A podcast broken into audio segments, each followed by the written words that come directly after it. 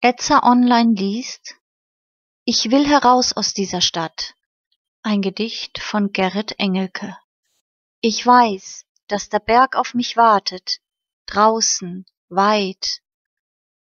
Und Wald und Winterfeld und Wiesengarten von Gott Einsamkeit.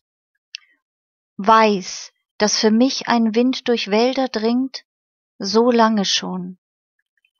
Dass Schnee fällt, dass der Mond Nacht leise singt den ewigen Ton. Fühle, dass nachts Wolken schwellen Bäume, dass ebenen Gebirge wellen in meine Träume.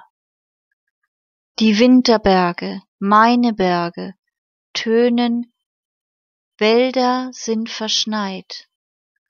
Ich will hinaus, mit euch mich zu versöhnen, ich will heraus aus dieser Zeit.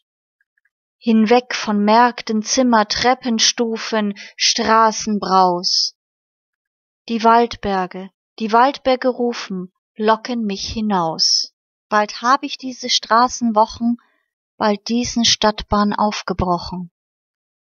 Und ziehe hin, wo Ströme durch die ew'ge Erde pochen, ziehe selig in die Welt.